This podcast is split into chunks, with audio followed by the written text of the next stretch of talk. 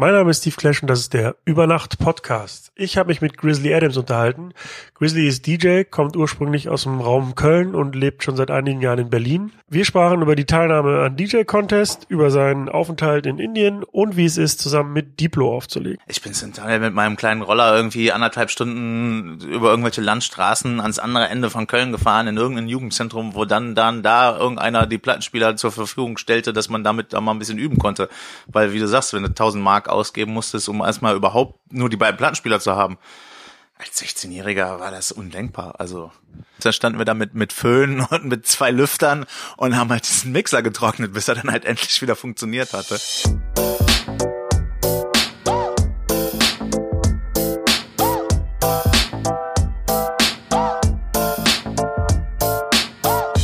Über Nacht mit Steve Clash. Äh, hallo, ich bin der Grizzly Adams, meines Zeichens DJ. Ursprünglich aus Köln, wohne mittlerweile in Berlin seit 15 Jahren und schlag mich hier so als das Jockey durch. Ich habe ja gelesen, dass du gar nicht aus Köln kommst, sondern aus Hürth. Das ist richtig. Also hast du gelogen. Du kommst aus Hürth und das ist eine Mm. kleine Stadt im Südwesten von Köln. Stimmt Ja, das? ja, das stimmt. Wo früher äh, Big Brother gedreht worden, deswegen kennen die Leute Hürth. Ah, Der Big Brother Container Was- stand dort. was kann Hürth noch so?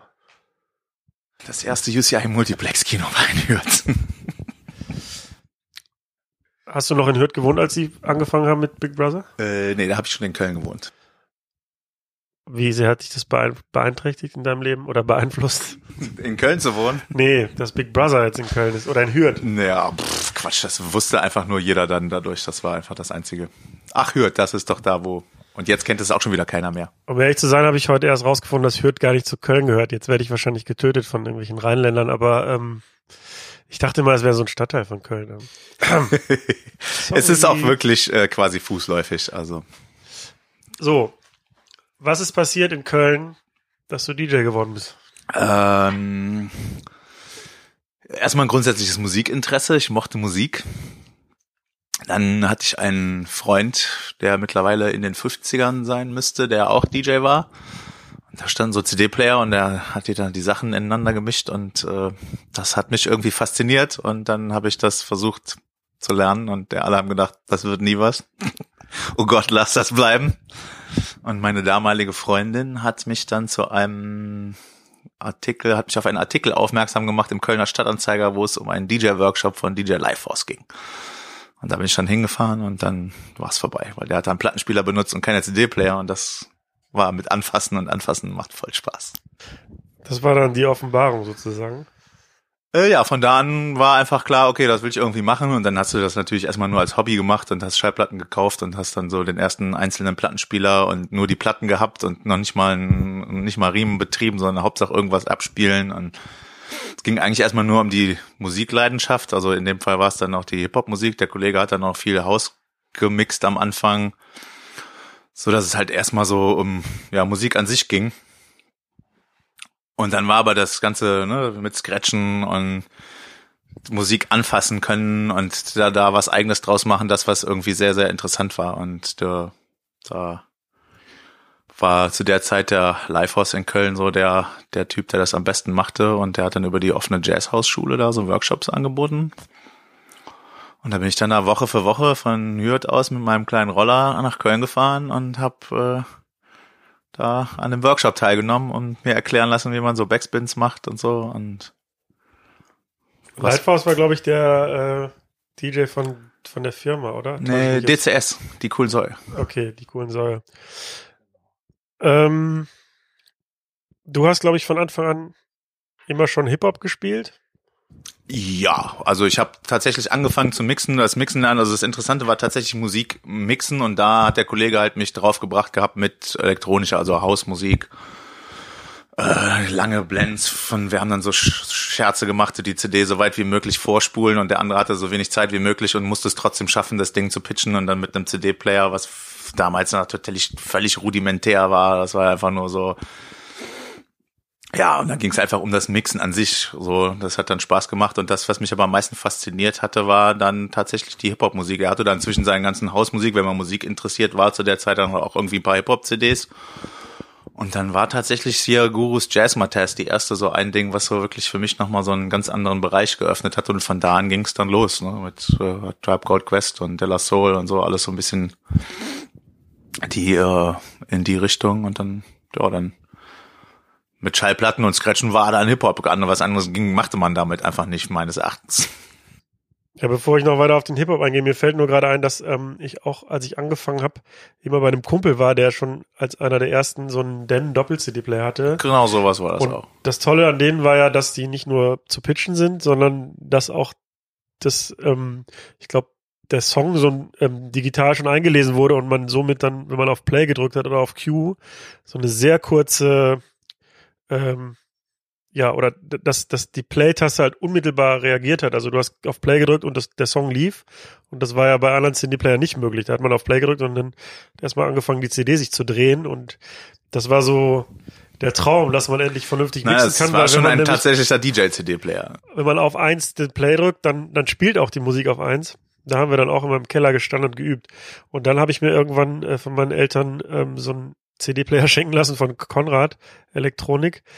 der, der war so offen oben. Also der, der, der hatte kein Gehäuse, sondern man hat so die CD oben aufgelegt. Ähm, der Laser war auch frei, also der war dann natürlich bedeckt, wenn man die CD draufgelegt hat. Dann kam noch so ein Magnet oben drauf. Dann hat die CD sich frei gedreht. Ähm, das sah unheimlich spacig aus, aber hatte überhaupt gar keinen Mehrwert, also außer dass dass es cool aussah. Den konnte man auch pitchen, aber der hatte auch eine ganz schlimme Anlaufzeit. Also das war so, also äh, ich glaube, das war, glaube ich, die Zeit, in der ich am, am besten mixen konnte ever, weil ich, weil ich nämlich immer auch so diese, diese Latenz mit einkalkulieren musste oder so ein bisschen zu früh drücken musste und dann mit dem Pitch das noch so ausgleichen. Aber gut, wir schweifen ab. Jedenfalls zurück zum Hip-Hop. Ähm, was hat dich denn da so geprägt? Der, so der englischsprachige Hip-Hop oder der Deutschrap oder was? Mm, Anfänglich war ich tatsächlich sehr an den, am Deutschrap interessiert, so weil äh, äh, halt auch in dem Umfeld dann, ne, die die erste Kölner Generation mit äh, duale System, ne, DCS, äh, LSD kommt aus Köln, erste äh, Hip-Hop-Platte aus Deutschland. Rixki hat da auch eine, eine Rolle gespielt, der hat auch irgendwie DJ-Workshops gegeben, also dieser Each One Teach One Gedanke war für mich da wirklich den trage ich halt auch immer noch. Darum Wissen ist nur was wert, wenn man es teilt. Und ich war immer so, Workshops dürfen kein Geld kosten, weil ne, es geht ja um Kultur und ich fand auch diese ganzen DJ-Schools und so, wo ich auch irgendwie danach noch Teil war und dann auch immer Wissen habe, versucht weiterzugeben, nicht mehr so gut, weil die halt einfach daran Geld verdienen wollten. Also klar muss das irgendeiner bezahlen, keine Frage, aber für mich war klar, das ist so, so es kommt aus sozialen Brennpunkten und wir müssen Wissen weitergeben und das war für mich das, was mich fasziniert hat. Und traf sich da einmal die Woche und tauschte sich aus. Und die, die ein bisschen weiter waren, haben halt erklärt. Was, und dann konnte man halt auch sehen, wie das dann ganz schnell Früchte trug. Also bei diesen DJ-Workshops waren dann die ganzen Jungs hier von Noisy Stylist mit dabei, die dann auch irgendwie bei äh, ITF und DMC und so mitgemacht haben. Und die haben dann wiederum auch ihr Wissen weitergegeben. Und dann, also das, das fand ich halt immer sehr faszinierend. Dann gab es dann Rap-Workshops und Graffiti und Breakdance und das war alles irgendwie zusammen. So, das hatte irgendwie dieses, das gab's für mich bei anderer Musik halt nicht, ne? Dieses, dieser, diese Einladung zum Mitmachen. So, mach halt und wenn, wenn du was machst, ist egal, wo du herkommst, wenn das cool ist und du hast Skills, dann kriegst du den Respekt dafür und ob jetzt reiches Mutter, Söhnchen oder armer Penner, egal. So. Ja, den, den Gedanken, Wissen zu teilen, finde ich auch ja ganz charmant und ich versuche das auch, auch so gut es geht zu machen.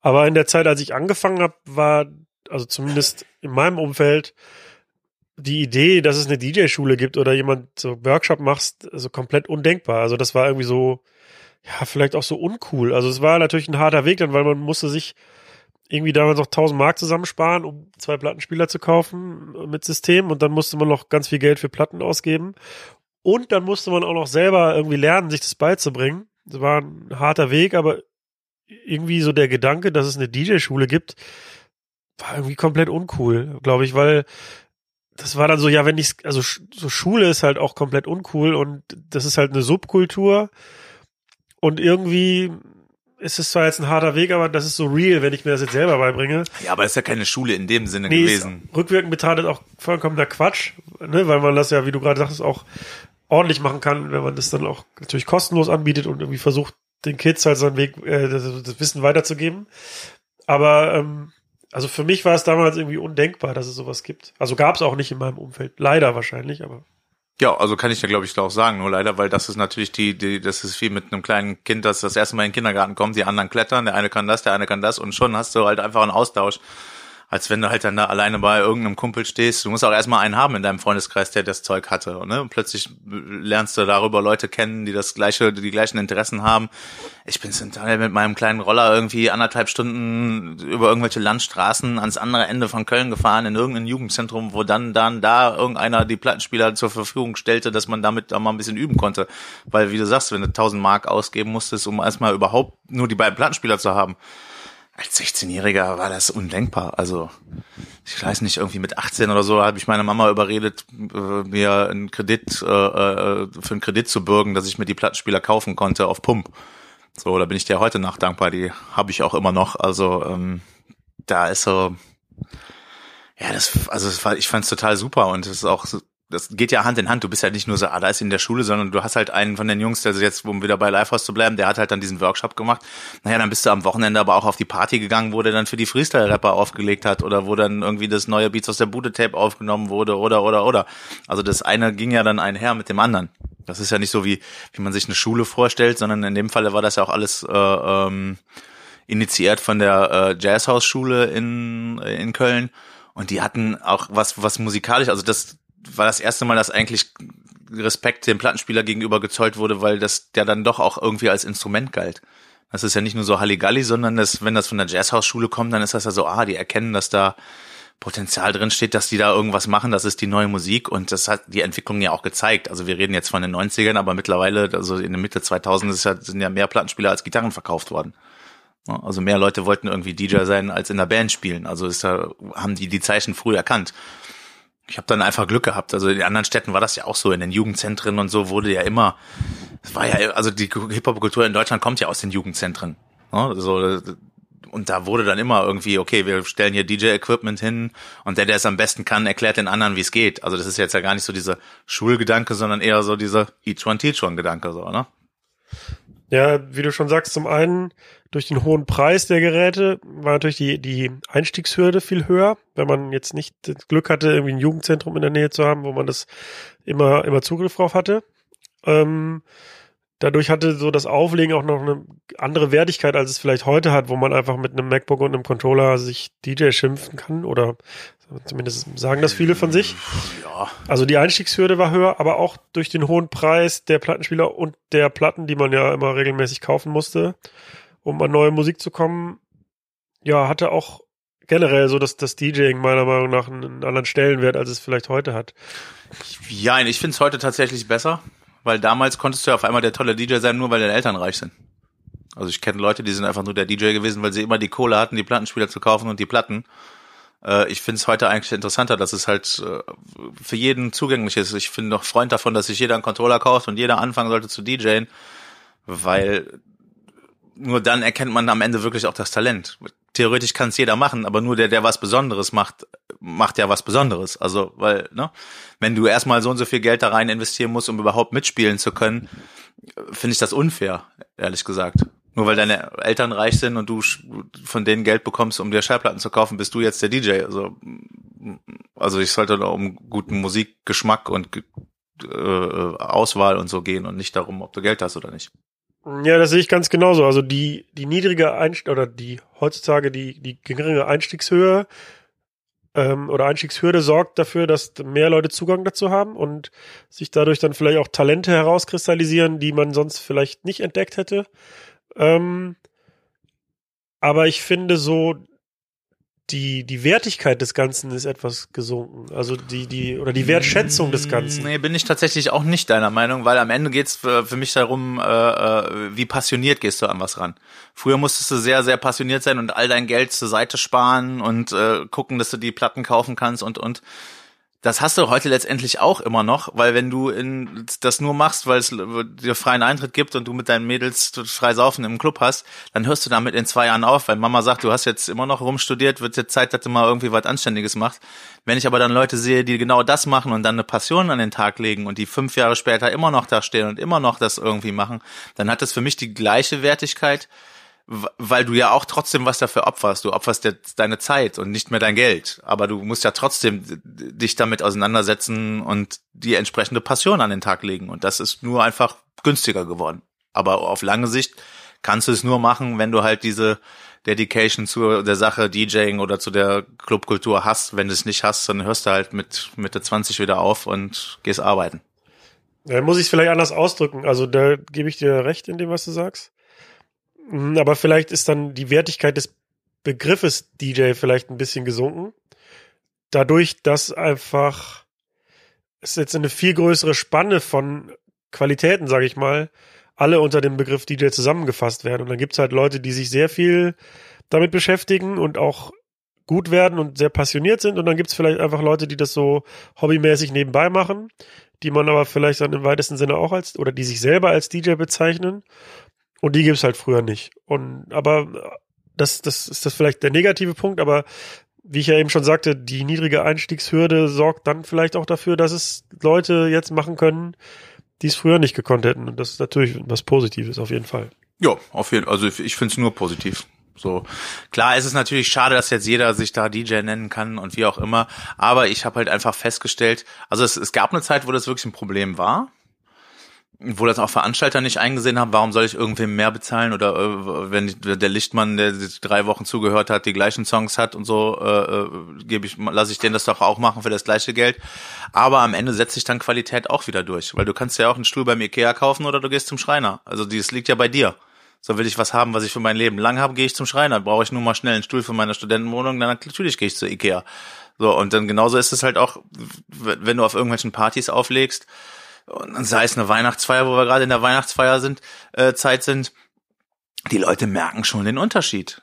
Wenn einer kommt und das auf einmal kreativ macht, auch wenn er die Party-Hits spielt und wenn er das aber kreativ macht, die sagen jetzt nicht, wow, der DJ war aber besonders toll, aber die merken einfach, dass die Stimmung irgendwie anders ist, als wenn einer nur Play und Pause drückt. Und am Ende machen beide das Gleiche. Beide sind ein, ein DJ. Und da geht's halt dann darum, schaffst du es aus der Menge rauszustechen.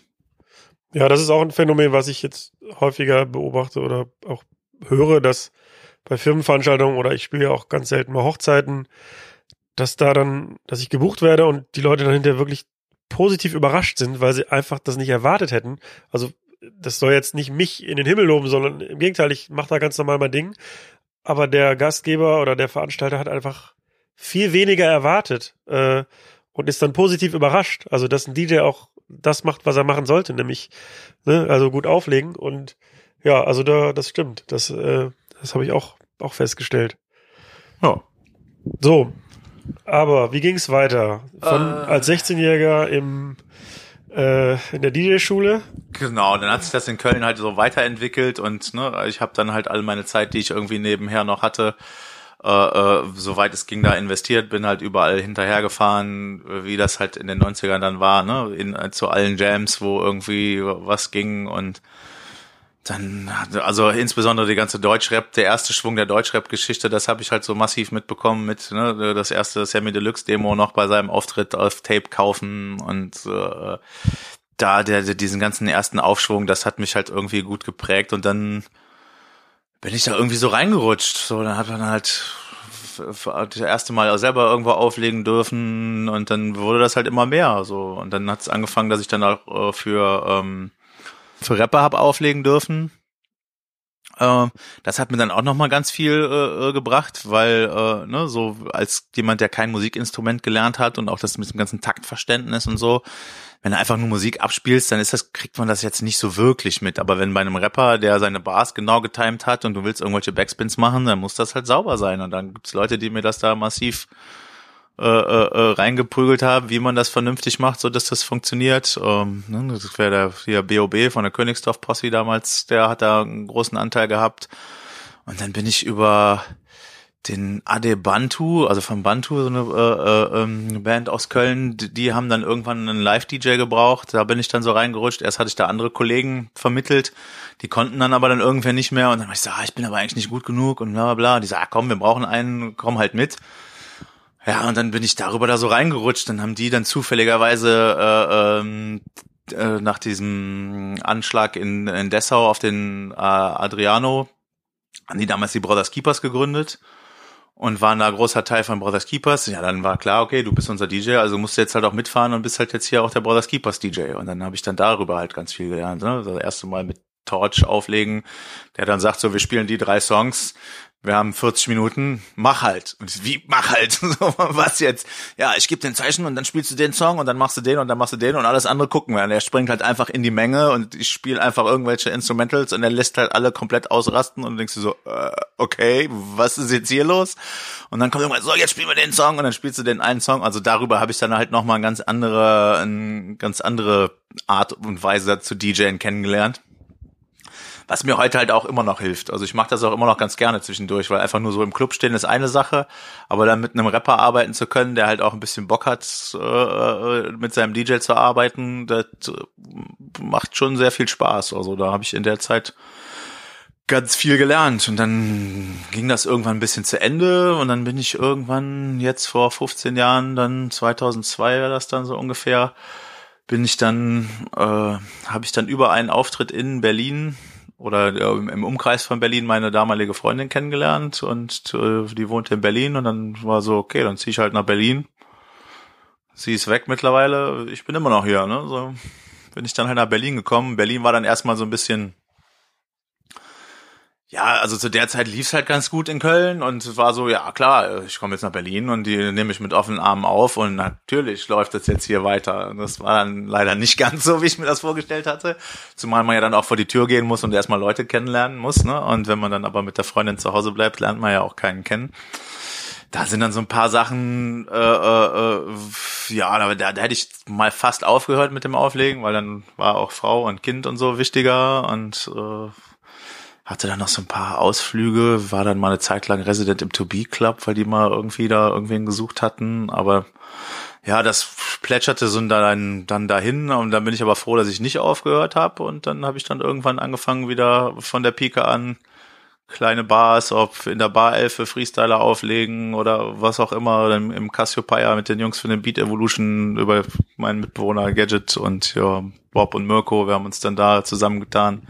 Die machten da schon länger Konzerte und ich so, ja geil, habe ich Bock drauf. Dann bin ich da wieder von der Pike an halt wieder klein, klein reingearbeitet. Und mittlerweile würde ich sagen, ja, es ist schon so wieder angekommen und finde auch ganz schön, dass es in Berlin mittlerweile so eine Szene an DJs gibt, auch an alten Berlinern, die einen dann auch herzlich empfangen haben, wo dann nicht so, äh, der nimmt uns den Job weg, sondern ah cool, der bringt was anderes mit an den Tisch und das ist ein guter Junge, ne? Wenn ich jetzt an die Beethovens denke oder an Alex Gallus oder auch andere Leute, die ja hier in Berlin aktiv sind, die einen einfach offen empfangen haben, wo gar nicht so eine, wenn immer so, ja, die Berliner, die sind so assi und so, kann ich jetzt gar nicht bestätigen, weil wenn man, wenn du halt freundlich auf die Leute zugehst und ne, die, gibt genug Partys, wir nehmen uns alle gegenseitig nichts weg. Ja, diese Herzlichkeit habe ich auch äh, tatsächlich erfahren. Also ich bin ja erst ein bisschen später gekommen, aber also nicht, dass es wirklich Gigs gehagelt hätte am Anfang, aber Nein, ähm, natürlich nicht. Also. Man ist auf jeden Fall freundlich empfangen worden, so von der Szene, und das fand ich toll. Also das fand ich gut. Ja. Ähm, hast du denn in Köln, also bevor du nach Berlin gekommen bist, schon, ähm, warst du schon finanziell abhängig vom Auflegen? War das dein Hauptjob schon? Mm, jein. Also es war so eine Mischung. Also habe halt auch regelmäßig im Stadtgarten aufgelegt, im Filmhaus und so. Das war das dann in Köln im, im Apropos. Die, die Jungs von mir, wir haben ja die Post-of-Party gemacht und so.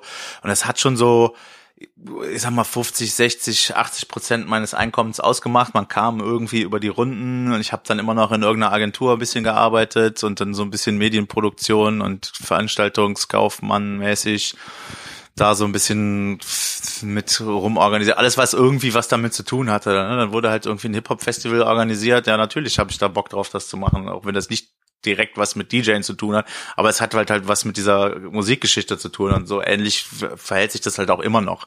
Also du wirst jetzt nicht reich damit, aber du kannst halt überleben und das ist halt so, wenn du diese Passion hast, dann man kann, ich kann eh nichts anderes, also, also ich kann, theoretisch könnte ich klar was anderes machen, aber es, es kommt halt so aus mir raus. Also wenn ich, wenn es um Geld gehen würde, das hatten wir eben ja schon, dann wäre ich Banker geworden. So, dann würde ich irgendwas machen, wo ich solides Geld verdienen kann. Aber wenn es darum geht, das zu machen, was dich irgendwie glücklich macht und wo du dich irgendwie ausleben kannst, dann machst du das so oder so. Also wenn es jetzt an den Punkt kommt, wo ich irgendwie wieder arbeiten gehen müsste, um Geld zu verdienen, um das machen zu können, was ich gerne mache, dann ist es halt so. So, aber solange ich halt, das würde ich auch neben dem Arbeiten machen. Also da ich bin da sehr dankbar darüber, dass das einigermaßen gut funktioniert. Da kennt ja jeder selber, der in dem Bereich ist. Mal geht's besser, mal geht's schlechter. Aber wenn du einmal diese Passion hast, dann hörst du damit nicht auch einfach von heute auf morgen wieder auf, nur weil es kein Geld gibt. Also wer das wegen Geld macht, Jungs, lasst es. Und wie war dann der Schritt nach Berlin? Also gab es dann hier auch sofort Gigs oder bist du dann noch gependelt? Oder? Nee, ich bin dann noch eine ganze Weile gependelt, habe dann auch weiter in Köln gespielt. Problem war dann einfach, dass dann immer noch eine Fahrtkosten dazu kamen und dann die Leute auch irgendwann, da wird das halt einfach weniger. Ne, weil die Leute dann nicht einsahen, jetzt nochmal 100 äh, Euro mehr zu bezahlen, nur damit du dann in Köln spielst, wenn du dann auch nicht präsent bist. Äh, dann wird's halt einfach irgendwann ein bisschen weniger und äh, ähm, was jetzt auch nicht schlimm war. Ähm, äh, also lustigerweise fängt das jetzt halt wieder an, dass es halt immer noch so eine Verbundenheit gibt, dass man noch ein paar Leute da unten kennt.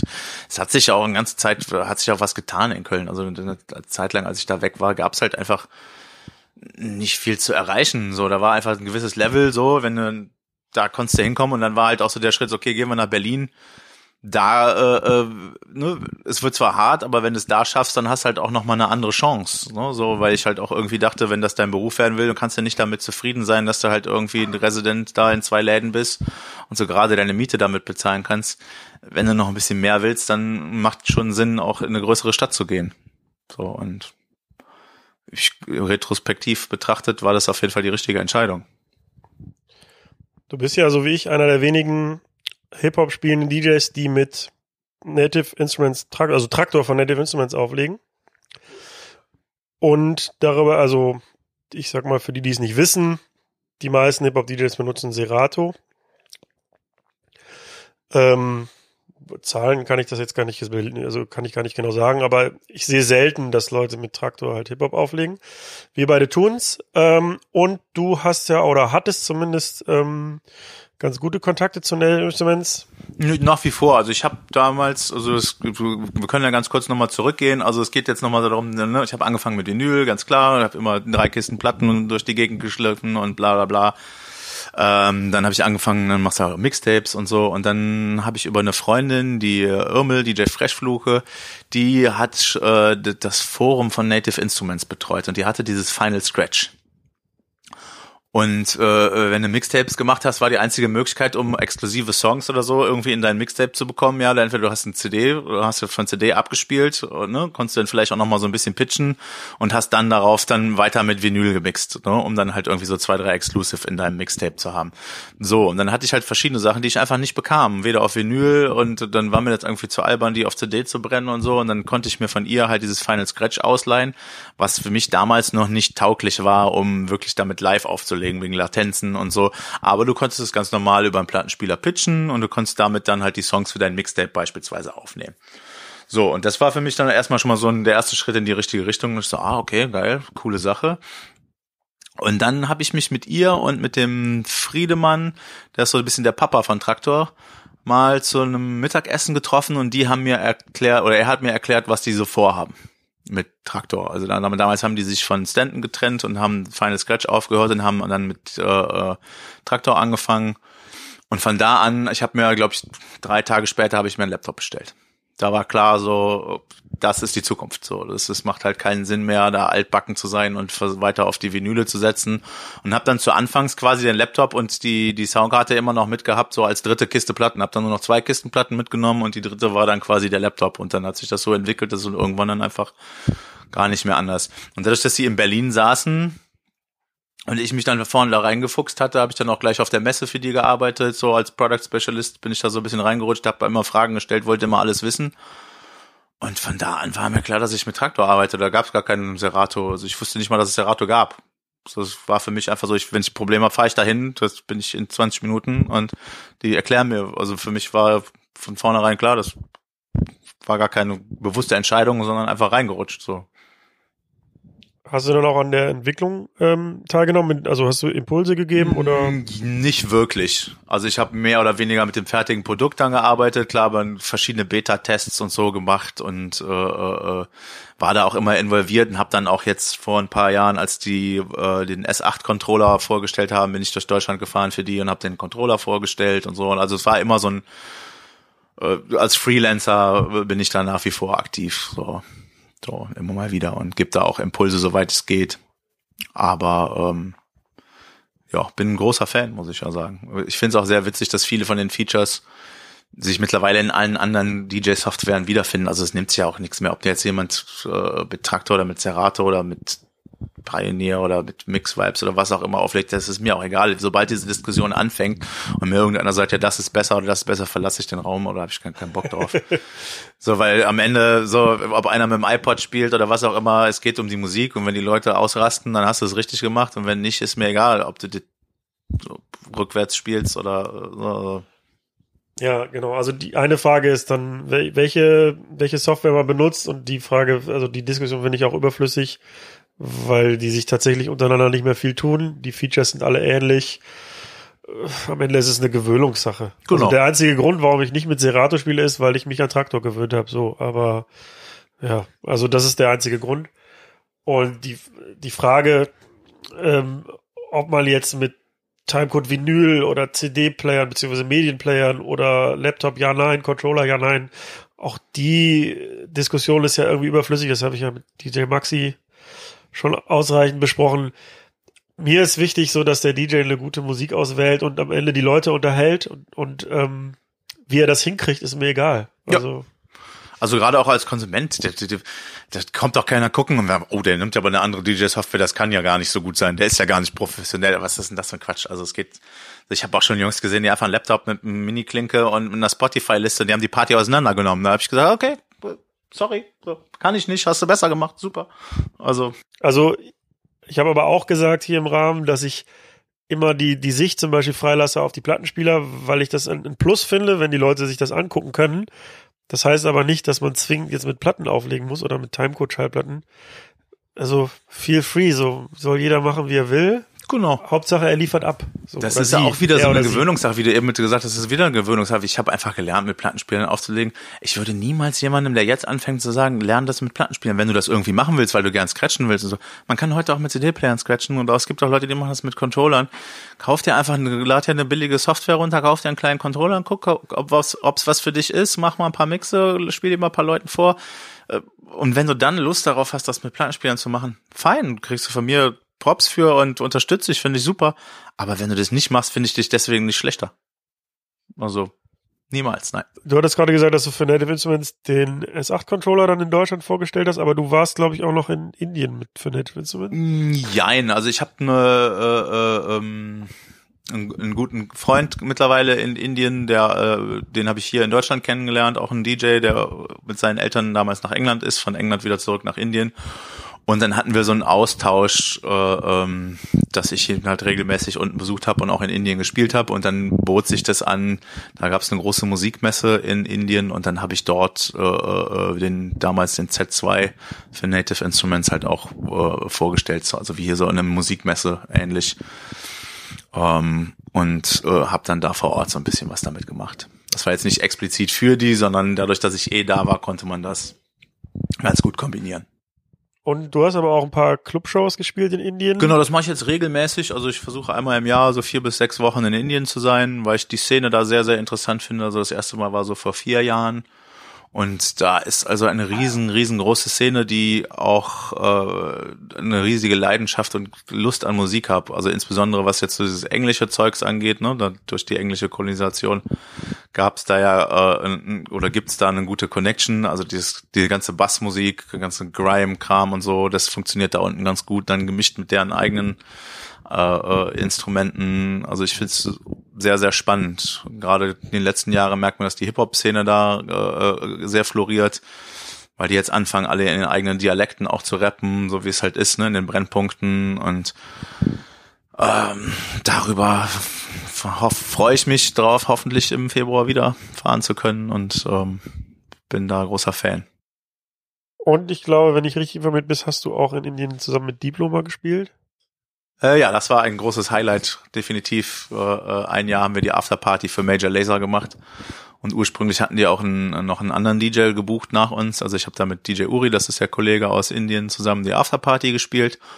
Und ursprünglich hatten die äh, noch einen anderen DJ gebucht, der nach uns spielen sollte. dann sind die halt, die Jungs von Major Laser halt reingekommen und haben dann gefeiert und fanden das alles witzig. Und dann irgendwann ist Diplo halt zu dem DJ hin und meinte so, du brauchst nicht aufbauen, ich, ich will spielen. So, und er fand halt einfach das wohl ganz spannend mit uns da und dann hat er sich halt meine Kopfhörer ausgeliehen, hat seine USB-Sticks eingesteckt und hat halt dann mit uns gefeiert. Und seitdem bin ich auch sehr großer Diplo-Fan, weil wir hatten, das gibt's eine eine Szene, die, die hat sich in mein Gehirn reingebrannt. Es gab einen kurzen Stromausfall und wir hatten keine Musik mehr und in Indien gibt es eine Sperrstunde. Das heißt, es war klar, okay, wir haben jetzt nur noch 20 Minuten, eine halbe Stunde zu spielen. Und ich meinte halt lapidar zu ihm, ah man, it's just 20 minutes, it's over, fuck it. And he looked at me like, wow, uh, what?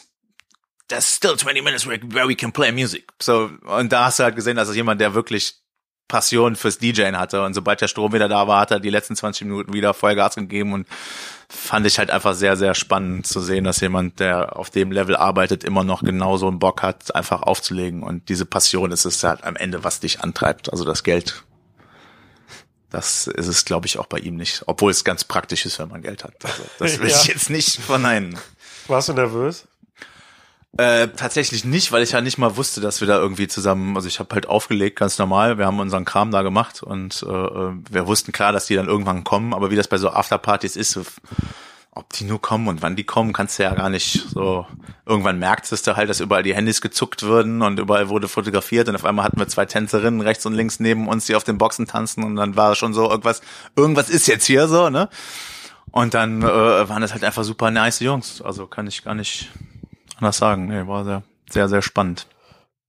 Bis auf die Sperrstunde gibt es noch andere große Unterschiede vom Club in, Clubbing in, in Indien. Also die Sperrstunde ist tatsächlich der größte Unterschied, weil ich habe noch nie in einem Club aufgehört zu spielen, wenn der Club komplett voll war und alle am, auf dem Peak sind. Da ist halt tatsächlich um halb zwei machen die den Club zu. So. Ja, in England hat mich das auch äh, verwundert. Ah, nee, nicht verwundert, ich wusste das ja, aber das hat mich auch, ich bin, hatte mich gerade warm gespielt und dann war es auch schon vorbei. Ja. ja, also die, du hörst halt auf, wenn es völlig am, also der komplette Club ist voll, alle sind noch am Ausrasten und dann so, zack, tschüss, Feierabend. Das ist so, so, da ist halt auch nichts mit Warm-up, ne? Du fängst halt um elf an und um halb zwei ist Schluss. Da ist halt einfach direkt so Vollgas und bam, ne? Also das war das größte Ding. Am Anfang habe ich gedacht, so vom Sound her wäre es irgendwie ein großer Unterschied, aber das war ja natürlich gar nicht so, ne? Weil wir haben ja alle Internet, die kennen alle Boiler Room, die alle stehen auf Selection, äh, die, die haben die neuesten Tunes alle am Start. Da gibt's genauso die Commerz-Hip-Hop-DJs wie hier auch. Da gibt's genauso die Leute, die ein bisschen tiefer buddeln und also da und das ist ja auch so, weil die Leute, die in solche Clubs gehen, äh, wo viel Geld ausgegeben wird, das sind ja dann auch eher Leute, die international unterwegs waren. Du hast dann ah, ganz viele Amis oder andere Leute, die gerade äh, da sind. Da geht ja jetzt nicht der normale kleine Inder hin, der, der muss ja einen Monat arbeiten für einen Whisky Cola. Ne? Also das demnach hast du halt auch ein Publikum, was international in der Clubszene unterwegs ist. Und die sind mehr oder weniger alle auf dem gleichen Stand durch das Internet. Sehr zu empfehlen. Dann komme ich nochmal zurück nach Berlin. Äh, du hattest das eben schon angedeutet, eine ganze Zeit lang hattest du ja deine eigene Mittwochsreihe mit den Beatgeeks im Cassiopeia. Ja, der Beat Evolution war das damals. Oh, Daraus ist dann sorry. irgendwann, ja, gar, gar kein Ding. Da, aber da muss man ja dann auch Respekt, wem Respekt gebührt. Das hat der, der Bob Bierekhofen hat das äh, ins Leben gerufen mit dem Mirko Burkhardt. Anfänglich einfach nur so als Mittwochsding, äh, als Work, äh, After-Work-Ding. Vor zehn Jahren haben die damit angefangen und das hat sich dann so entwickelt, dass das irgendwann im Cassiopeia als feste Instanz gelandet ist. Und dann haben wir das ungefähr sieben Jahre zusammen gemacht. Und dann haben sich die Wege so ein bisschen getrennt, weil ich dann, oder ich sag mal, ein Faktor war, dass ich mehr oder minder auch in diese Clubmusikszene äh, äh, äh, mehr wollte und der Bob sich sehr viel diese ganze äh, aufkommende Beatszene interessiert hat und dann lieber anfangen wollte, Jazzplatten zu spielen und so, was halt nicht funktioniert, wenn du halt einen Dancefloor hast, der voll ist mit 200 äh, Touristen, die Party machen wollen. Und dann war die natürliche Entwicklung zu sagen, okay, ne, er hat dann angefangen, dienstags alle zwei Wochen im Monarch den, das Beatgeeks zu machen, was ja sehr gut läuft mit dem Suf Daddy zusammen, was dann mehr auf den Fokus hatte. Und äh, wir sind dann im Cassiopeia geblieben und haben weiter halt dann da die Clubmusik gespielt. Das haben wir ja dann ja so gut sieben Jahre jeden Mittwoch habe ich das gemacht da und von da haben wir uns jetzt auch vor gut einem Jahr haben wir uns vom, vom Cassiopeia getrennt, weil einfach Zeit war, auch mal was Neues zu machen. Und seit neuestem mache ich das jetzt in der Baumhausbar. Ja, für die, die es nicht wissen, das ist die Bar im Musik und Frieden. Genau, über Musik und Frieden, sehr entspannt, sehr leckeren Drinks. Und lustigerweise ist das eine ähnliche Entwicklung, da ich jetzt auch nicht mehr so den Bock hatte, immer nur auch auf dem Mittwoch die Party-Hits die ganze Zeit zu spielen, bot sich das an, das halt auch in dieser Baumhausbar zu machen, weil es halt zwischen den ganzen Party-Hits auch noch ganz viel andere Musik, also ich nach wie vor äh, lege ich ganz viel Musik und es ist super, wenn du auch mal einen Platz hast, wo du jetzt nicht die Leute immer die ganze Zeit auf Turn-Up 100 halten musst, sondern auch einfach Musik spielen kannst, die du interessant findest.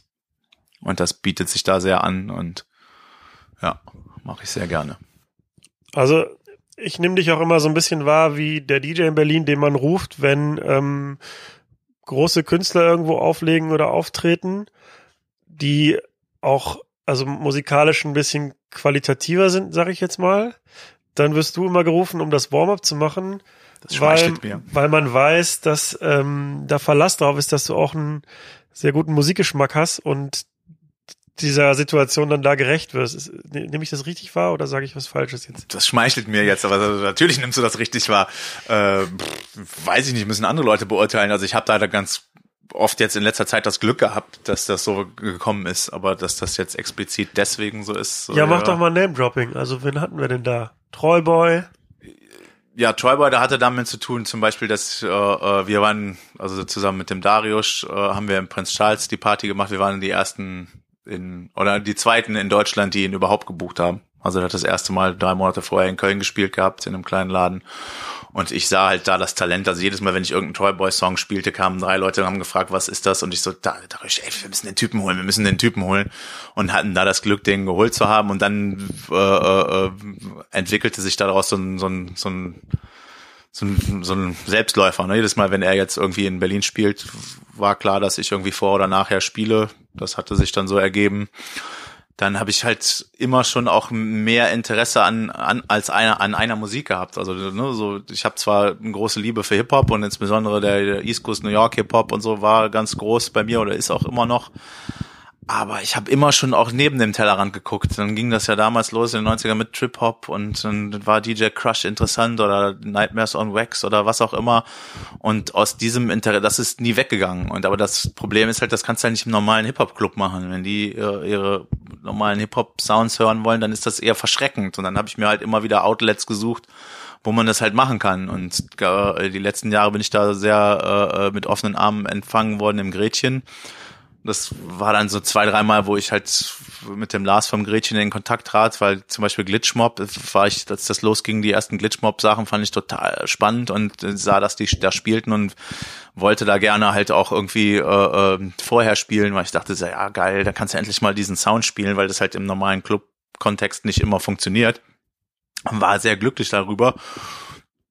Und scheinbar kam das ganz gut an, so dass er mich halt jetzt also regelmäßiger fragt. Und wenn es jetzt um so Bassmusik und so geht, äh, freue ich mich da immer, wenn ich im Gretchen gefragt werde. Also da habe ich jetzt da die letzten Monaten oder insbesondere jetzt die letzten beiden Jahre da relativ viel gemacht äh, mit den mit den ganzen Superstars kann man ja schon so sagen. Ne? So What's or Not, der ehemalige Band von Flume, da war ein Highlight und ja, Joyboy hatten wir ja erwähnt und dann habe ich jetzt mit Grammatic gespielt, ähm, Sturkey Sound, also alles, was so irgendwie da Rang und Namen hat. Und äh, das macht mir sehr viel Spaß, weil du hast halt ein Publikum, die da hinkommen wegen einer spezifischen Art von Musik.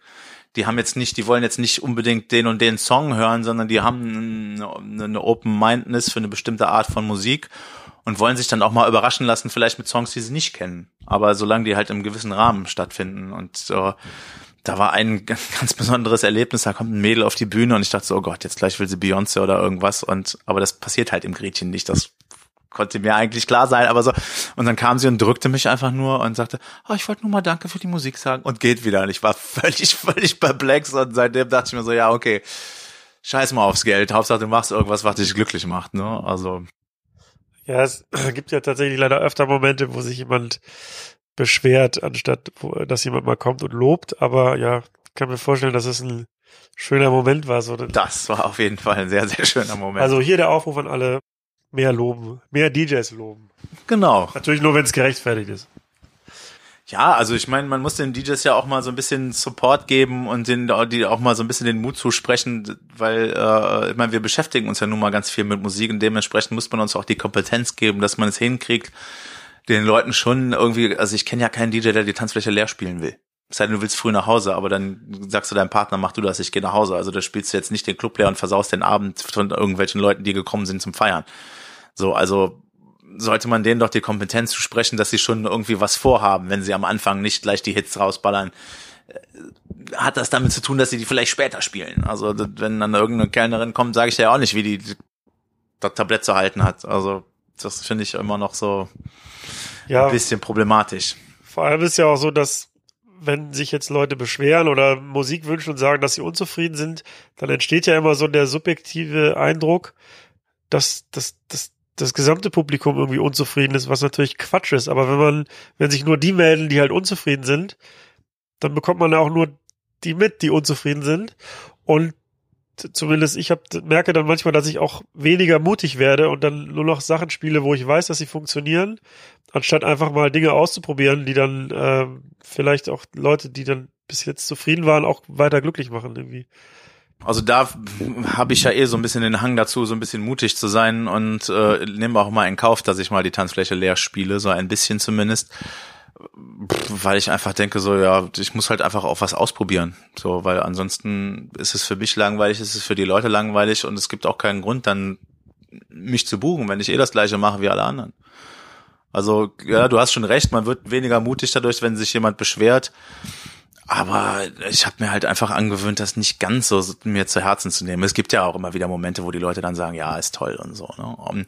Es hat aber auch sehr, sehr viel mit den Veranstaltern zu tun. Also die Veranstalter müssten eigentlich den, den DJs zusprechen und sagen, ihr müsst das machen, ihr, wir wollen, dass ihr hier äh, ne, moderne Musik spielt und nicht die 0815 Gossen, äh, äh, Gassenhauer, sondern ne, das ist der, der Grund, warum wir das machen. Und dann, das ist beim Lars zum Beispiel im Gretchen, der sagt du musst nicht die Leute bedienen. Mach das, was du denkst, was jetzt passend ist und ich, also versuche einfach so viel wie möglich auch neue Musik auszuprobieren und dann birgt es halt nun mal das Risiko, dass das halt jetzt gerade nicht direkt angenommen wird und dann funktioniert es vielleicht erst in einem halben Jahr.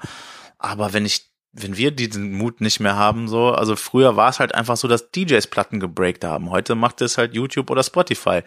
Und ich denke, es ist immer noch an der Zeit, dass wir DJs das machen sollten. Ich sitze halt immer noch da und digge die ganze Zeit durch irgendwelche Soundcloud-Dinger und finde es halt auch nach wie vor spannend. Früher musste man halt in Plattenladen gehen, heute ist es halt ein bisschen aufwendiger, weil du halt alles online machen musst. Aber das wenn, ist weniger aufwendig. Nee, ich finde es aufwendiger, weil es viel, viel mehr ist. Also früher habe ich ja, ein Fach gehabt, wo Auswahl, 40 Platten sind und dann habe ich die durchgehört und habe mir die drei rausgepickt, zwei, die ich brauche für die Leute, eine für mich und gut ist. Und jetzt heute kann ich dir 40 Platten am Tag geben und filter die mal raus. Also ne? ja, das ist ja dann ein ähnliches Phänomen wie die Einstiegshürde beim Auflegen, ist ja auch die Einstiegshürde beim Produzieren halt und beim Remixen viel geringer geworden. Und exakt das gleiche Phänomen, es gibt halt viel, viel mehr Output und äh, natürlich dadurch auch viel, viel mehr Quatsch, aber dafür vielleicht auch ein paar Perlen oder ein, ja, äh, ein paar Talente, die, die zutage gefördert werden, die vielleicht sonst einfach nie entdeckt worden wären. Und damit wären wir wieder bei der Passion. So, ne? Aber ja, gut. Es ist, es ist leichter, sich mal eben an den Rechner zu setzen und zu klicken, als in den Plattenladen zu fahren, aber es ist, gebe ich dir recht, schwieriger, weil einfach, weil man viel, viel mehr durchhören muss. Äh, ja, tatsächlich. Ja, und wenn du dann an unterschiedlichen Positionen auch noch auflegst, ne, bei unterschiedlichen Partys, so, also ich versuche zum Beispiel, wenn ich so Support-Acts mache, mich immer auch so ein bisschen auf den Künstler einzulassen, der nach mir spielt. Zu gucken, okay, was für eine Art von Musik spielt der. Na, wenn ich vor DJ Premiere spiele, spiele ich natürlich ein anderes Set als vor Troy Boy. Ne? So, das ist für mich ja selbstverständlich. Und dann spiele ich ihm halt auch nicht die dicken Hits weg, was viele Leute, ne, halt dann so diese Warm-up-DJs, die so ein bisschen jünger sind, die das nicht so gleich begreifen, die freuen sich dann und spielen halt dann die Hits am, am besten noch die von, von dem Künstler selber. So das, ja, ist immer sehr unangenehm. Ja, ja, aber ne, das ist ja dann halt auch Teil des Jobs einfach, da sein Ego auch zurückzunehmen und zu sagen, okay, ich bereite jetzt hier was vor und lege einen Teppich, dass die Leute halt einfach offen und warm sind für den, der danach kommt. Also. Ja, um nochmal zurückzukommen auf das, was du gesagt hast über die Clubbetreiber, die dann eigentlich auch mal sagen müssten, ähm, spiel mal das oder wir wollen halt hier so ein musikalisches Profil.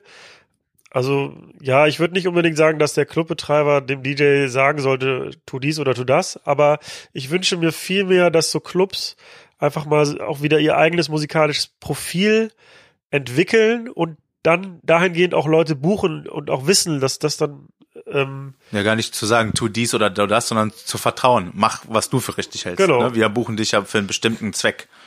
aber ausgehend halt von einem musikalischen Profil, was man sich halt vorher überlegt hat und nicht, ja, ich buche jetzt einen DJ, weil er gut ankommt oder weil er die Tanzfläche voll macht. Das ist natürlich auch wichtig, auch aus wirtschaftlicher Sicht oder betriebswirtschaftlicher Sicht, aber ja, einfach, dass ein Club wieder ein musikalisches Profil ähm, sich schafft und sich dadurch auch ein Alleinstellungsmerkmal erschafft, so dass es also dass halt nicht in, in jedem Club halt das Gleiche läuft. So. Natürlich haben wir als DJs auch die Verantwortung dafür, aber mir fehlt das manchmal ein bisschen bei Clubs. Bin ich deiner Meinung. Also es wird ja eh alles so ein bisschen angeglichen. Du hast ja so die Top 20 Hits, die dann überall funktionieren und das ja nicht mal was Schlimmes ist, das ist ja oftmals auch gute Musik, es ist nur so ein bisschen langweilig. Also es gibt ganz viele Lieder, wo ich einfach weiß, ich wüsste, die würden jetzt super funktionieren.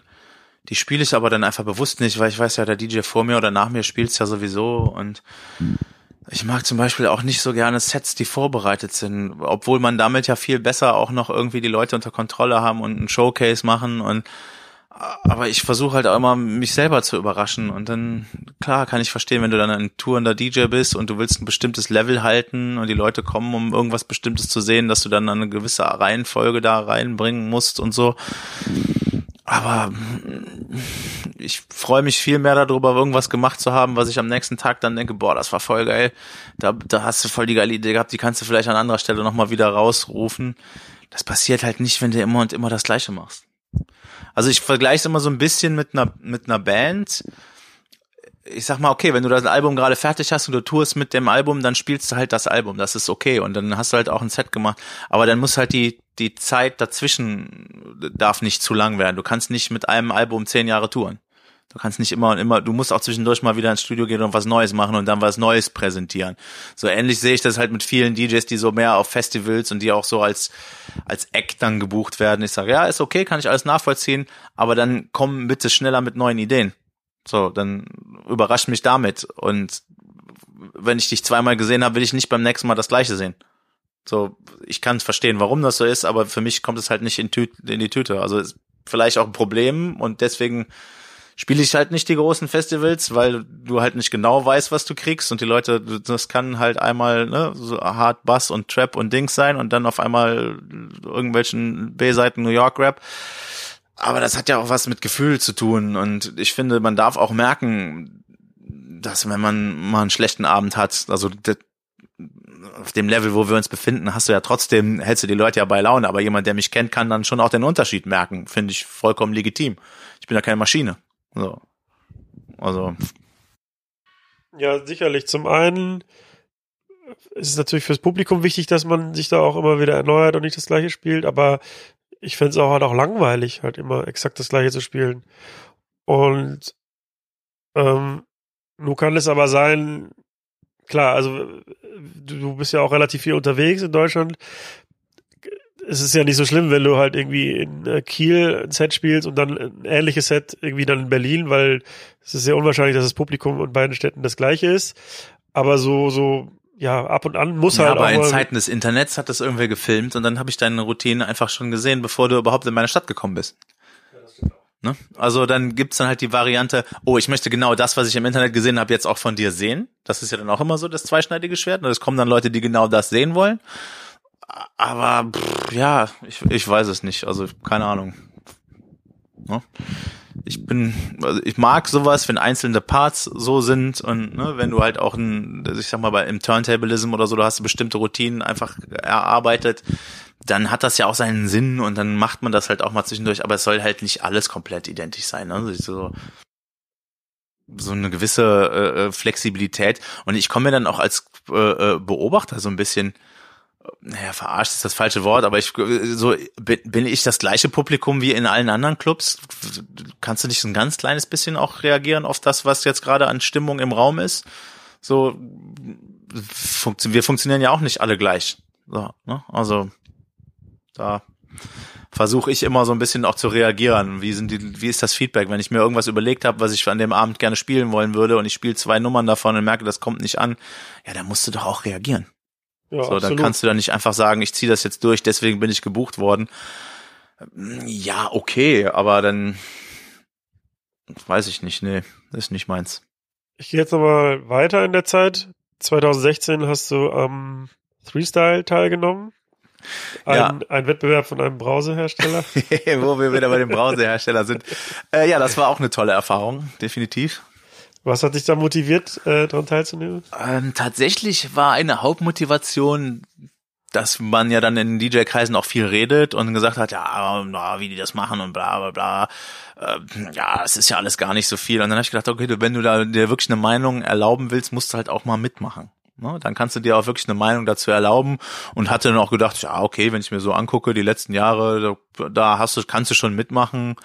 Ähm, das sprach mich alles auch ein bisschen mehr an, um dann nochmal ganz kurz zurückzugehen. Und wenn man nämlich äh, an die Kölner Zeit nochmal denkt, dann gab es ja da auch schon Leute, die bei ITF und DMC und so mitgemacht haben und die haben dann ihre fünf Minuten super krass Scratching und Dings gemacht.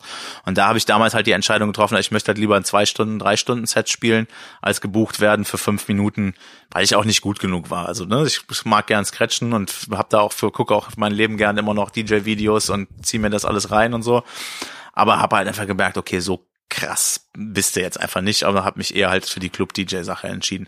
Und bei dem Freestyle ist es tatsächlich ja so, dass die Mischung für mich da sehr angenehm ist. Also es hat ja sowohl viel mit Club-DJing zu tun, als auch trotzdem eine, leichte technische Seite, so dass, dass ich dachte, okay, das, das, das spricht dir zu und das auch die Art und Weise, wie ich gerne mag, aufzulegen.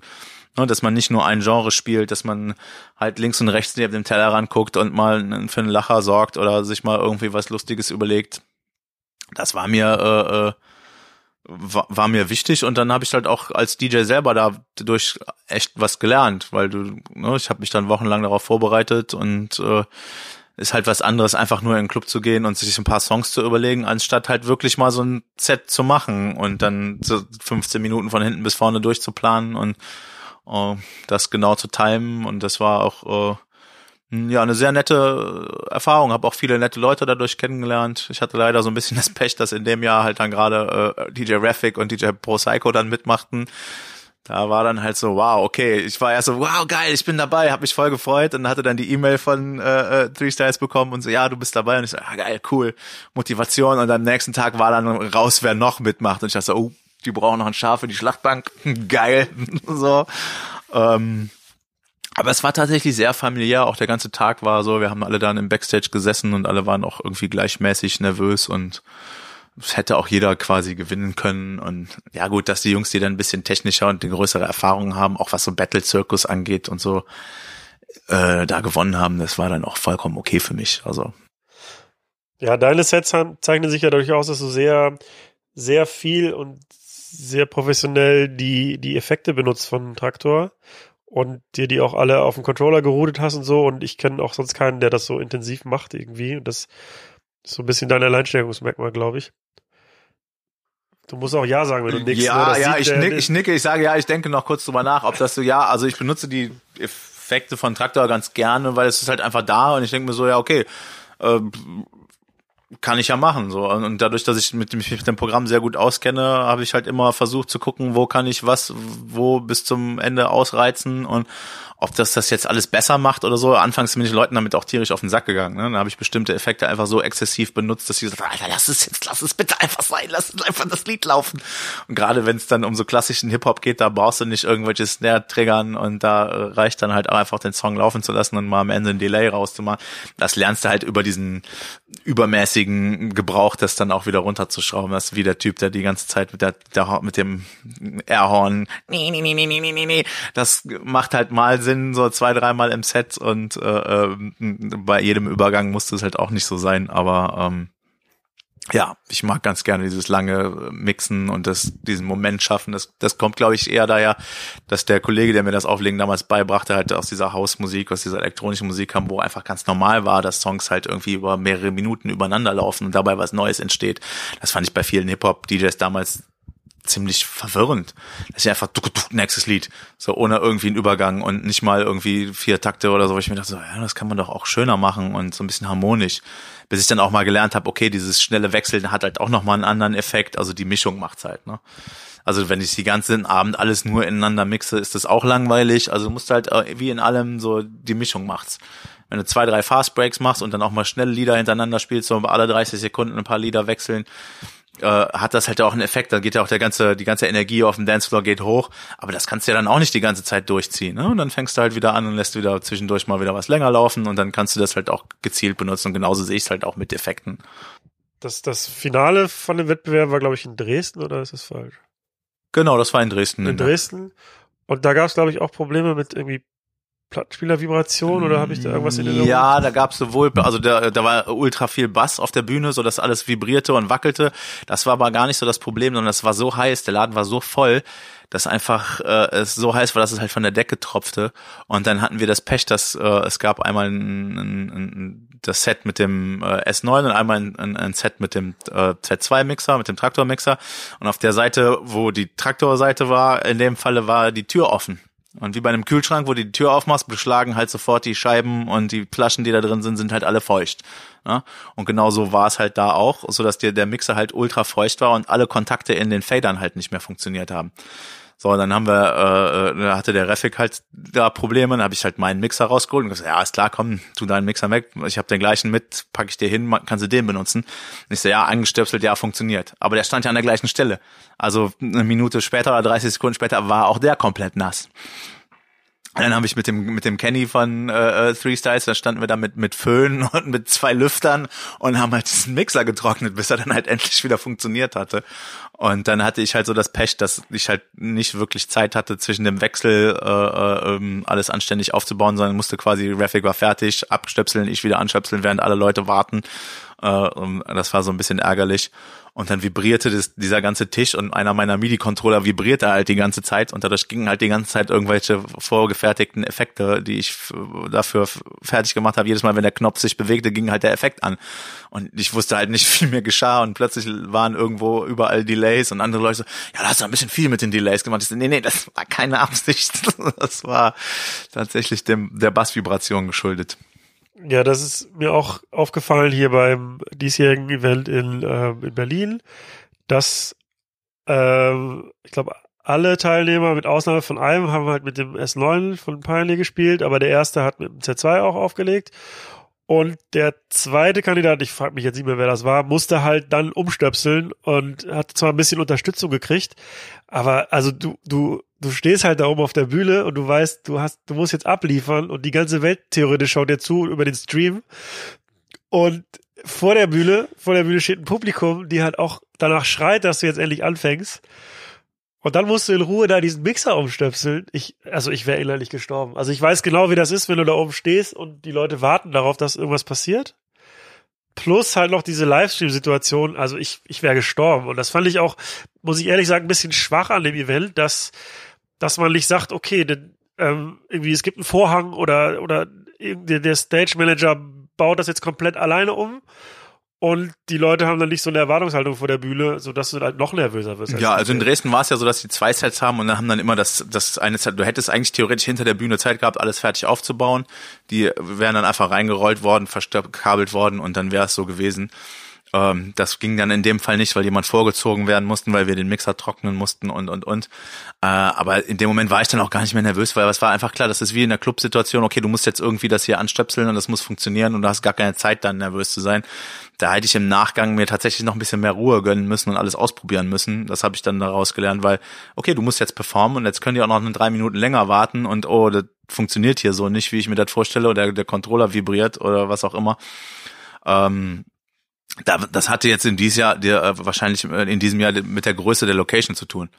Es war halt eine relativ kleine Location. Du konntest halt keine äh, äh, Bütex aufbauen und die hin und her rollen, weil die Location halt relativ klein war.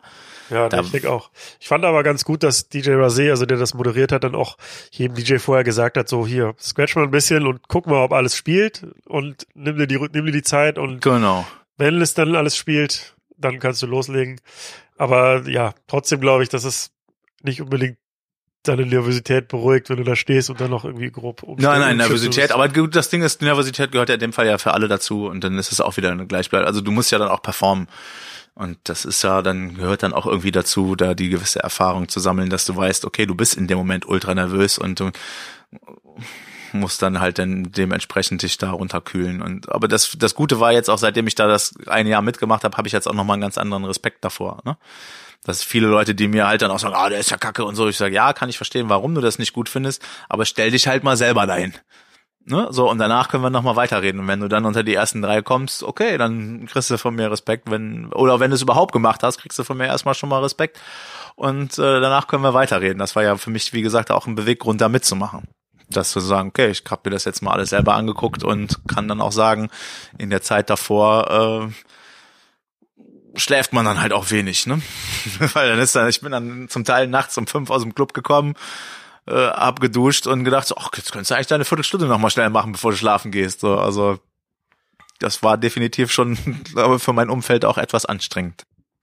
Ja, und jetzt, wo du mitgemacht hast und dir eine Meinung erlauben darfst, ähm, würde ich gerne wissen, also wie stehst du generell zu so Wettbewerben? Also ich habe ja auch schon mit anderen Leuten drüber gesprochen und die Frage stellt sich ja so ein bisschen, also inwiefern bildet sowas überhaupt die Realität im Club ab? Also sind die Fähigkeiten, die ich da überprüfe, überhaupt die Fähigkeiten, die ich im Club am Ende brauche, oder ist es komplett entkoppelt? Oder wie siehst äh, du das? Nee, definitiv. Also gerade jetzt bei dem Freestyles ist es ja so, dass es wirklich der DJ-Kultur, die im Club stattfindet, enorm gut tut.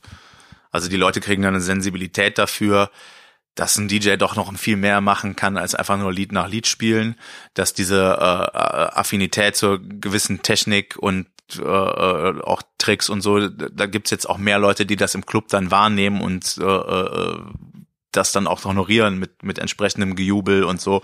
Und natürlich bildet das für mich das auf jeden Fall ab, weil wenn du, wenn du wirklich ein, ein Showman bist und da wirklich eine, eine Persona abbildest, die da wirklich auf die Leute äh, einwirkt, dann äh, merkt man das halt auch im Club.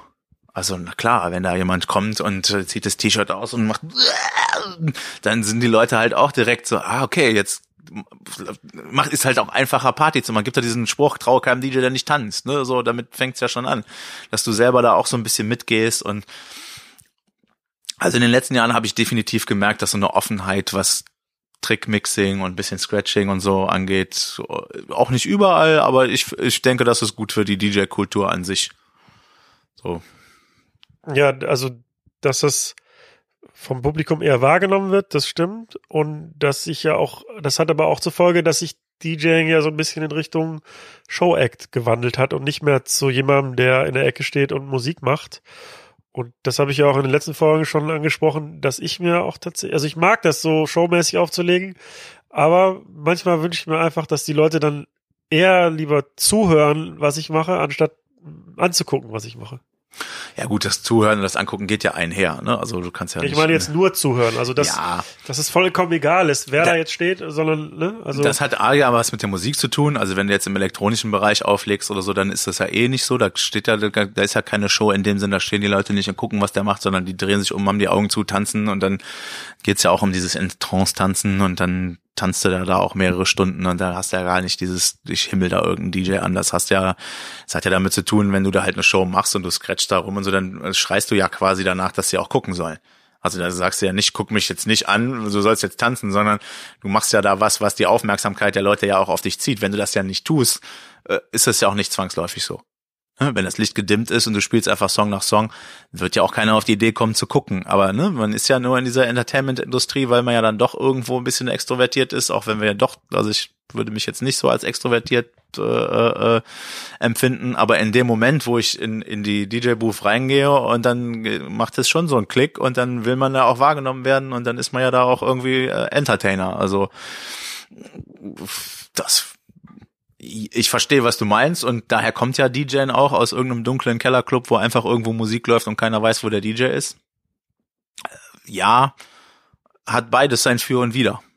Also ich finde, das ist immer ganz gut, um ein Highlight zu oder so ein unterstreichen zu machen. Ne, wenn du halt innerhalb deines drei Stunden Sets irgendwann mal 20 Minuten hast, wo du halt Vollgas gibst und alle mitkriegen, dass du da bist, okay.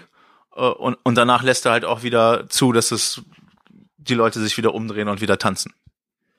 Glaubst du denn, dass das sich auch nochmal ändern wird? Also, dass es weniger, dass es DJ dann weniger Show ist und wieder mehr, mehr Musik spielen? Ich glaube, das kommt immer sehr darauf an, an welcher Stelle. Ne, Auf einem Festival wirst du das nicht anders hinkriegen. Ich rede jetzt vom Club. Also, Also ich habe schon gemerkt, dass sich das verändert hat. Also vor ein paar Jahren oder ja, genau betiteln kann ich es nicht, aber vor ein paar Jahren war es noch nicht so wie heute, dass, dass der DJ so im Fokus stand. Das hat sich entwickelt über die Zeit. Naja, Aber- DJs sind ja auch die neuen Rockstars, muss man ja mal so sagen. Ne? Also äh, die ganzen EDM-Typen mit Kuchen schmeißen und Beispiel, Herzchen ja. machen und so. Beispiel, ja. Das ist ja auch noch mal eine Entwicklung. Da glaube ich schon, dass sich das noch mal ein bisschen relativieren wird, weil auch, glaube ich, die Leute da nicht immer Bock drauf haben. So. Und äh, wenn du den normalen Clubgänger anguckst, die können sich die Hälfte der Zeit geht auch keiner mehr weg wegen einem DJ. Die wissen gar nicht, wer da auflegt. Die kriegen Musik nur mit, wenn sie aus ist, wenn sie richtig schlecht ist. Die wissen, mit wem sie geknutscht haben, wie viel sie gesoffen haben und äh, ob die Party cool war oder nicht. Also im, im besten Fall haben sie dann wirklich mal mitge... Oh, heute war der DJ aber gut, aber in der, in der Regel ah, lief Musik. So, frag mal irgendeinen 0815-Typen, der jetzt aus dem Club rauskommt, ob der weiß, wer da heute Abend aufgelegt hat. Ja, ich neige manchmal auch dazu, das zu glauben, so wie du sagst. Und dann habe ich aber auch mal wieder Momente, wo ich glaube, dass es nicht so ist, weil mir dann, weil jemand mit mir spricht, also und irgendwelche, also keine Ahnung, nach Musik fragt oder irgendwelche Dinge sagt, wo ich denke, okay, der, der muss jetzt zugehört haben, weil sonst hätte er diese Frage nicht stellen können. Ja, aber das ja, ist die ja das Wahrheit Schöne. liegt wahrscheinlich irgendwo in der Mitte, aber offensichtlich gibt es auch welche, die wahrscheinlich einfach dahin gehen, weil sie ausgehen wollen und Ja, das Gros der Leute geht ja nicht, also geht nicht weg, um irgendeinen spezifischen DJ zu sehen. ja, also ich war früher anders. Ich habe tatsächlich immer geguckt, was der DJ macht und ähm, Deswegen sind wir wohl DJs. Ja, geworden. deshalb genau. Und ich habe mir auch damals immer die auf Viva die Love Parade angeguckt und ähm, habe immer auf die Momente gewartet, wo die Kamera dann gezeigt hat, was der DJ macht. Und dann haben die aber immer so cool rumgewackelt mit der Kamera und immer so rein und raus gezoomt und ich war stinksauer, weil ich dachte jetzt, halt doch mal die Kamera ruhig, ich will jetzt gucken, was er da macht. Nerv mich doch nicht. Also, ja, aber wahrscheinlich sind wir da tatsächlich die Ausnahme. Also, dass man, Ja, also es gibt durchaus Leute, die das auch wahrnehmen. Das will ich ja gar nicht irgendjemanden absprechen. Ich rede nur einfach von dem Großteil der Leute. Aber um nochmal ganz kurz auf diese Show-Elemente hinzukommen. Ich habe jetzt auch im letzten Jahr oder letzten Jahre viele DJs auch gesehen und auch viele Shows gesehen und auch viele Leute, die super scratchen können und so. Aber ich muss ganz ehrlich sagen, im kompletten letzten Jahr hat mich am meisten jemand äh, äh, fasziniert, der das alles nicht gemacht hat. Ich war im Watergate und da hat Sven Feld aufgelegt für 15 Stunden oder so. Ich habe mir zehn davon angeguckt und dachte so, Alter, der Typ macht ja eigentlich nichts, aber ich habe noch nie, also ich habe in, in der letzten Zeit keinen DJ gesehen, der den ganzen Laden sowas von unter Kontrolle hatte. Äh, der hatte die Leute buchstäblich an den Eiern gepackt und hat die ganze Zeit in je, überall in jede Ecke geguckt, mit jedem Kontakt aufgenommen und hatte einfach den ganzen Laden unter Kontrolle ohne diesen ganzen Showman-Effekt. Also genau das, wovon wir ja gerade reden. Ich glaube, es hängt einfach davon ab, äh, wie du das selber für dich machen willst. Also das war für mich wirklich so, ein, so eine Offenbarung, wo ich gesagt habe, krass, dass das ein Techno-DJ kann und das ist jetzt nicht DJ Q-Bird und so, weißt du? ja, der macht ja nicht nichts, sondern er macht ja genau das, was er soll, nämlich äh, Die Leute Gespür für Musik haben. Und Gespür ja, für die Leute. Exakt, ja. Und das finde ich halt auch immer noch nach wie vor die so die Hauptdisziplin des Auflegens, nämlich die richtige Musik am richtigen Moment auflegen. So und Genau. alles, was dazu kommt, wie Mixing und irgendwie Show-Elemente sind halt on top. Aber wenn der erste Schritt nicht getan ist, dann ist der Rest auch egal. Genau, du kannst noch so toll mixen, wenn die Musik nicht passend ist, interessiert's keinen, musste ich auch ganz hart lernen. Vielleicht macht man einfach mal eine Party mit mehreren DJs, wo man einfach verbietet zu mixen. Man darf einfach nicht mixen Ja. und man muss trotzdem die Leute äh, unterhalten. Nein. Gut, hiermit kündigen wir an. Was ich ganz lustig finde, äh, ähm, hier der Schuster und so, die haben das, glaube ich, das letzte Mal irgendwann gemacht. Das fand ich eine witzige Idee mit äh, genrefremden DJs. Haben, glaube ich, fünf oder sechs DJs zusammengetan. Und jeder musste eine kleine Plattentasche packen mit 20 oder 30 Platten und danach wurde gelost, äh, wer die Tasche bekommt und jeder musste dann aus der Tasche dann halt ein Set machen. Das, Richtig gut, Das richtig fand gut. ich richtig spannend, weil ne, du musst ja trotzdem gute Sachen reinpacken, weil du willst ja auch nicht, dass der andere dir nur Scheiß reinpackt und am Ende ging es ja trotzdem darum, wer den besten Abend spielt und so, das wäre dann vielleicht, dann darf man zwar mixen, aber du musst mit nicht mit deinen eigenen Platten mixen. Das fand ich also, Grüße hier auch an Schuster, super Idee, Jungs. Äh, würde ich hier auch mal gerne machen. Gut, dann bevor ich zum Ende komme, habe ich noch eine Frage an dich. Wie geht's weiter mit Grizzly Adams? Ja, äh, auf jeden Fall weiter Musik dingen. Das ist äh, ich werde morgens wach und mache mir meinen Kaffee und mache erstmal den Rechner auf, wer hat mir was geschickt und gucke mir an, was gibt's wo Neues und äh, wühle mich durch die Musik. Das wird auf jeden Fall weiter stattfinden.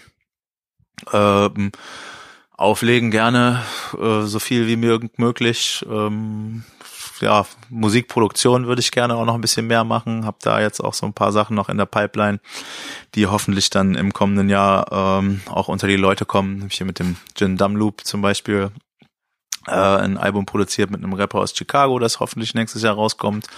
Dann äh, ja, bisschen an eigenen Sachen rumproduzieren, paar Edits machen hier und da, mehr um die Welt touren, wieder nach Indien fahren, auch mal noch andere Länder bereisen, möglichst überall auflegen.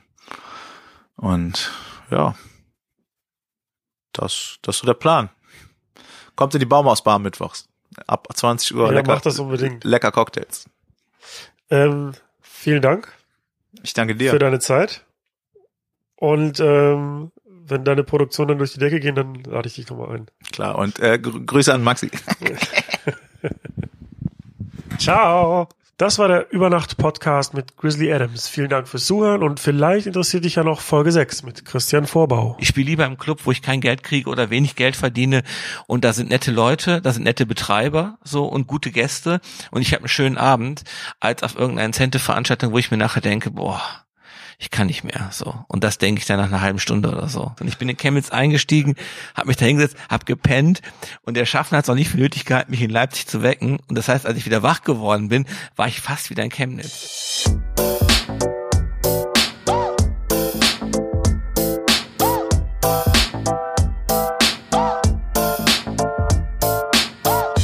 Über Nacht mit. Steve. Clash.